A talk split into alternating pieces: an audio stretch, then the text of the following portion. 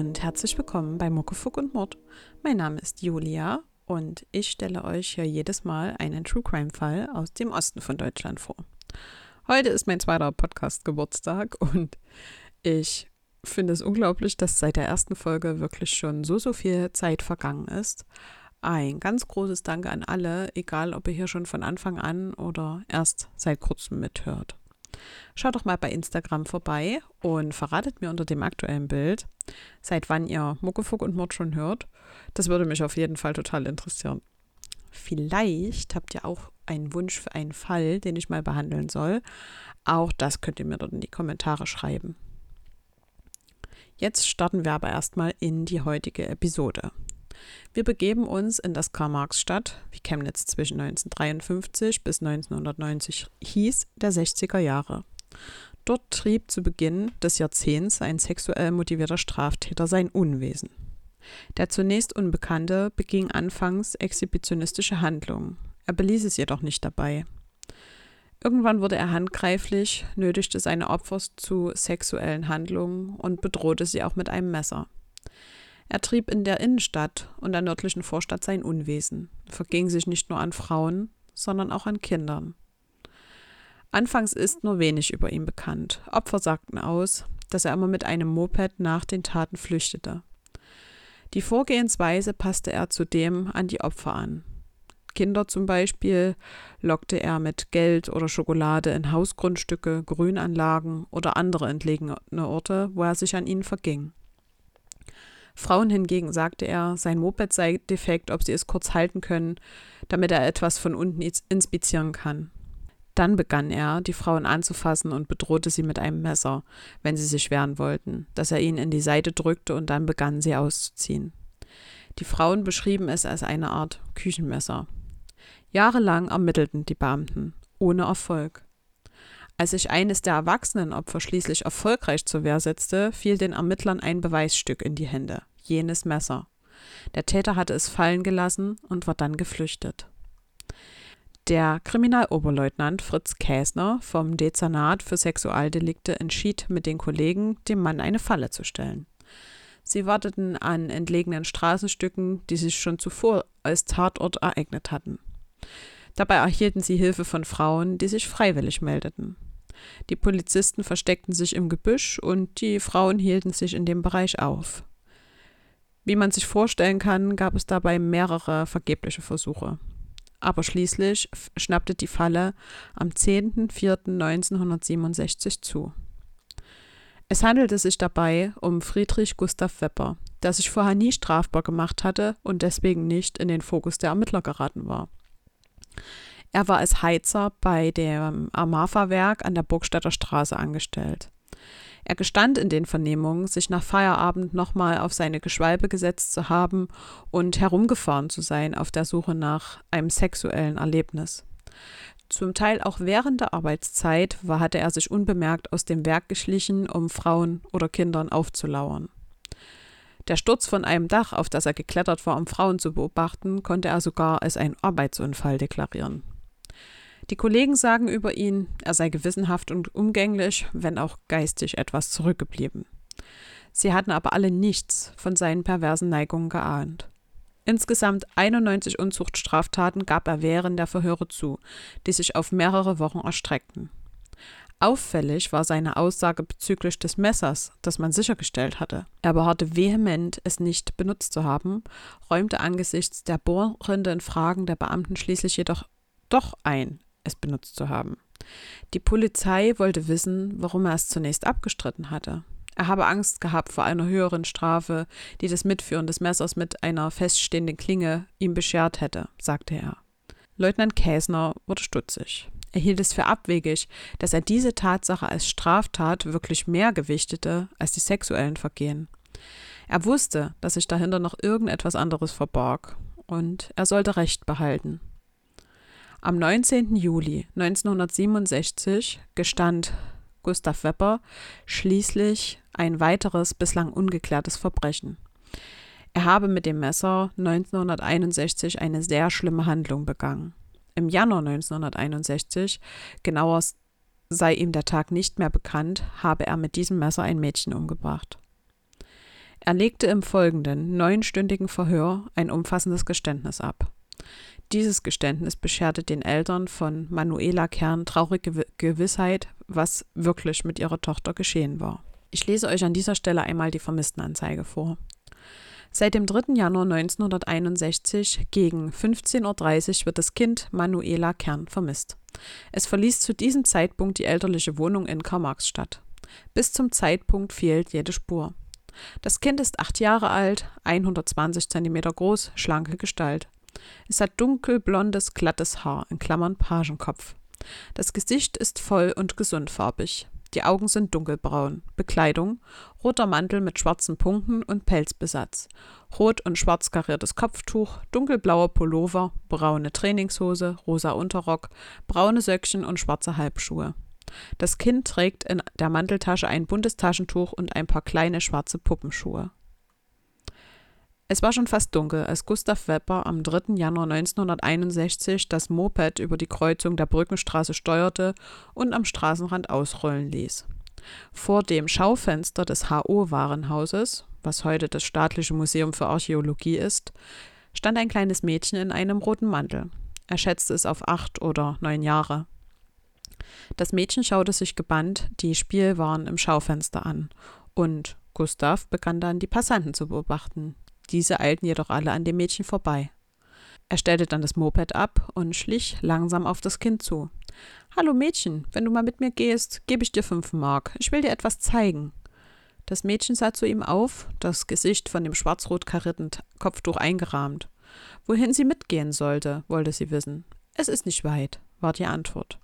Das Kind nickte und er holte das Moped. Mit dem Mädchen neben sich schob er das Moped zunächst zur Straße der Nation, zum Markt und durch die innere Klosterstraße.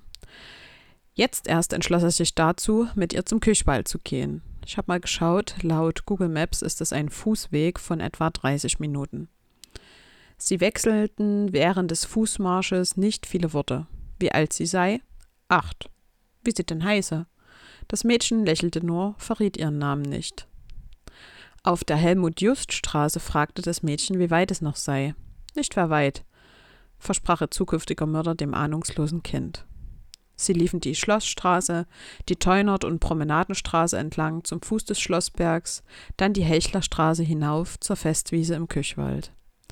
Man kann sich, wenn ihr Chemnitz und den Küchwald nicht kennt, den Küchwald als einen großen Park mit der eben erwähnten Festwiese vorstellen, wo regelmäßig Volksfeste stattfinden.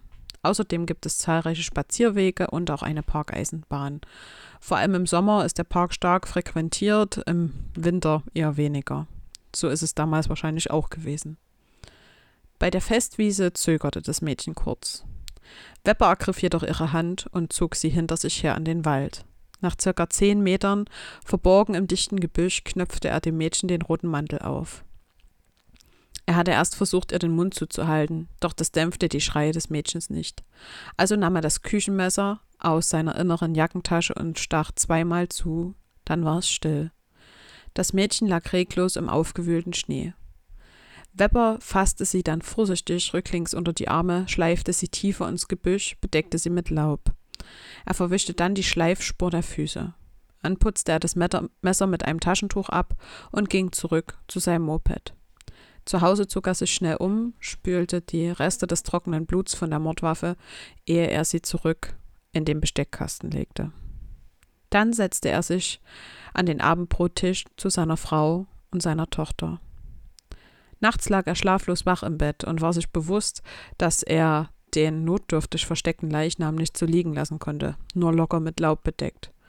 Er schmiedete also einen Plan, wie er die Spuren des Verbrechens restlos tilgen konnte.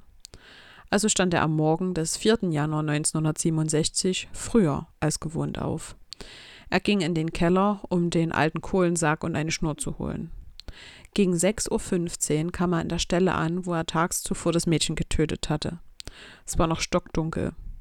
Wepper hob den starren Körper an, stülpte den Sack über und verschnürte ihn schließlich. Dann legte er den das Kopfende des Sacks über seinen Lenker und die zugeschnürte Seite hielt er auf dem Sattel fest. Dann schob er die Schwalbe circa 20 Minuten durch den Wald zur Burgstädter Straße, seiner Arbeitsstätte. Er ging jedoch nicht durch das Amalfa-Tor, sondern zur Schluchthalde, die hinter dem Werk lag. Dort versteckte er die Leiche in einem alten Formerkasten. Er machte dann kehrt und begab sich auf normalen Weg in das Werk. Er grüßte den Pförtner und ging zu seinem Arbeitsplatz, einer alten Lokomotive, die man als zusätzliches Heizaggregat umfunktioniert hatte. Er kam gerade rechtzeitig, um einen Kollegen von seinem Nachtdienst abzulösen. Er wartete dann noch einige Minuten, bis er sich sicher sein konnte, allein zu sein. Dann lief er schnell zur Schluchthalde, zog den Sack mit dem Leichnam aus dem Kasten und schleppte ihn zur Lok.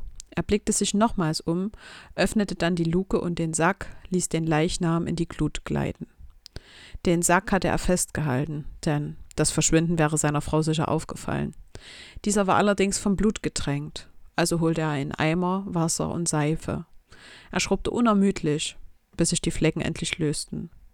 Dann kippte er das Wasser, mit dem er eben den Sack gereinigt hatte, auf die heiße Lok, wo es verdampfte und hängte den Sack zum Trocknen auf. Nach Schichtende betätigte er dann den Kipprost und untersuchte die Schlacke. Er stellte bei einem ersten flüchtigen Blick erleichtert fest, dass es keine Überreste gab.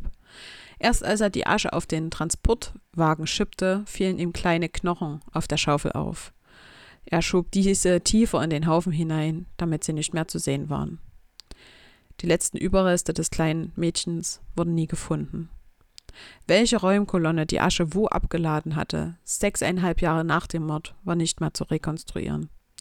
Die Ermittler überprüften jedoch jedes Detail dieses Geständnisses. Mit einer lebensgroßen Puppe wurde sogar der Tathergang rekonstruiert. So war zumindest das Schicksal des Kindes nach so langer Zeit endlich aufgeklärt. Der Prozess wurde Gustav Wepper ein Jahr später gemacht. Die Voraussetzung für die Todesstrafe sah die Staatsanwaltschaft bei dem nicht vorbestraften Mann allerdings nicht als erfüllt. Und so verhängte der erste Strafsenat des Bezirksgerichts mit lebenslangem Zuchthaus die Höchststrafe. Wir sind in der Nachbesprechung angekommen und ich wollte kurz mit euch noch ein paar ja, Gegebenheiten besprechen, die mich ein bisschen stutzig gemacht haben.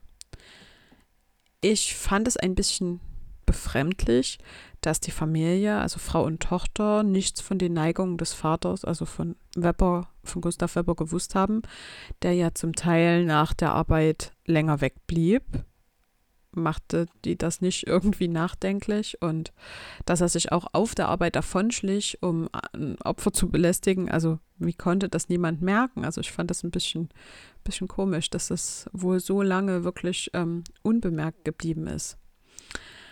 Ich fand es auch Wahnsinn, dass äh, viele Frauen, die er ja belästigt hatte und auch Kinder, scheinbar nie ähm, ein Phantombild zeichnen konnten. Also klar, man ist da in einer psychischen Ausnahmesituation und ähm, es gelingt ja dann auch nicht immer, sich so viele Details dann so gut einzuprägen. Also von einem Phantombild ist zwar nie die, die Rede, also war das wahrscheinlich nicht möglich. Und deswegen glaube ich auch, dass die Festnahme eher ein ganz großes Glück war, auch alles andere. Ähm, und auch das Geständnis, dass er, dass er sich dann durch dieses Messer, auf das er angesprochen worden ist, so unter Druck gesetzt gefühlt hat, dass er auch den Mord an dem kleinen Mädchen gestanden hat. Auch wie er die Leiche auf seine Arbeit transportiert hat, macht mich irgendwie total fassungslos. Also so viel Mut oder Dummheit muss man erstmal haben. Ähm, ich fand es erst irgendwie unwahrscheinlich, dass ihn wirklich niemand dabei gesehen hat. Ich habe mir dann allerdings auf ähm, Google Maps die örtlichen Gegebenheiten nochmal ein bisschen angesehen. Er musste circa 15 Minuten nur durch den Wald laufen. Da kann man sich unter Umständen ja schon vor entgegenkommenden Passanten gut verstecken. Allerdings war es ja auch im Januar, im Winter, ähm, mitten im Wald. Da kommen jetzt auch nicht so viele Leute durch um die Jahreszeit vermutlich.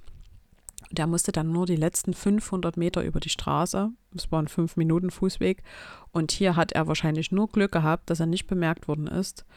Anfang der 60er Jahre waren natürlich auch kaum Autos auf den Straßen. Also heute wäre sowas wahrscheinlich hoffentlich nicht mehr möglich. Ähm, dass er auch keinen Arbeitskollegen getroffen hat, als er dann die Leiche geholt hat, beziehungsweise zum Werk gegangen ist, fand ich auch seltsam. Er kam ja erst kurz vor dem Schichtwechsel überhaupt richtig auf der Arbeit an. Also dieser Mann hat hier wirklich schrecklicherweise unglaubliches Glück gehabt. Okay, dann ist ja auch in dem Fall von Zuchthaus die Rede. Ähm, das Zuchthaus war ab dem 18. Jahrhundert ein Gefängnis mit strafverschärfenden Haftbedingungen für Häftlinge, die wegen nicht mit der Todesstrafe bedrohter Verbrechen zu einer Freiheitsstrafe verurteilt waren. Und ein wesentlicher Bestandteil der Zuchthausstrafe war der Zwang zu harter körperlicher Arbeit, oft bis zur Erschöpfung, zum Beispiel in Steinbrüchen oder beim Torfstechen. Ähm, Gustav Wepper ist damals vermutlich, ich weiß es nicht, ich habe dazu nichts gefunden, im Zuchthaus Waldheim untergebracht worden, das damals größte in Sachsen und nur 30 Kilometer von Karl-Marx-Stadt entfernt.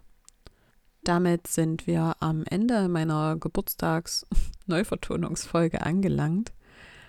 Ich freue mich, dass ihr äh, zugehört habt bis hierhin, bis zum Ende und möchte euch nochmal danke, danke, danke für euren Support in den letzten zwei Jahren sagen, auch wegen der langen Pause habe ich immer wieder so liebe Nachrichten von euch bekommen.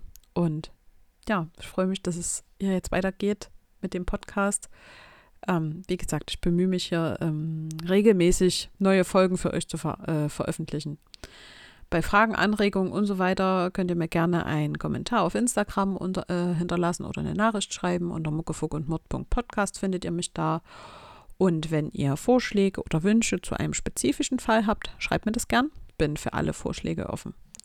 Ich habe auch einen Blog, da könnt ihr vorbeigucken unter www.muckefuckundmord.de oder wenn ihr irgendetwas auf dem Herzen habt, schreibt mir eine E-Mail unter info@muckefuckundmord.de.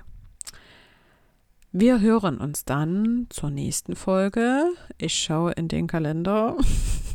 ähm, ja, genau, die Freitagsfolge fällt ja aus. Die Folge heute ersetzt quasi unsere, beziehungsweise meine Freitagsfolge. Wir hören uns dann wieder zur nächsten regulären Folge am 21. Januar. Bis dahin, bleibt gesund und lasst es euch gut gehen.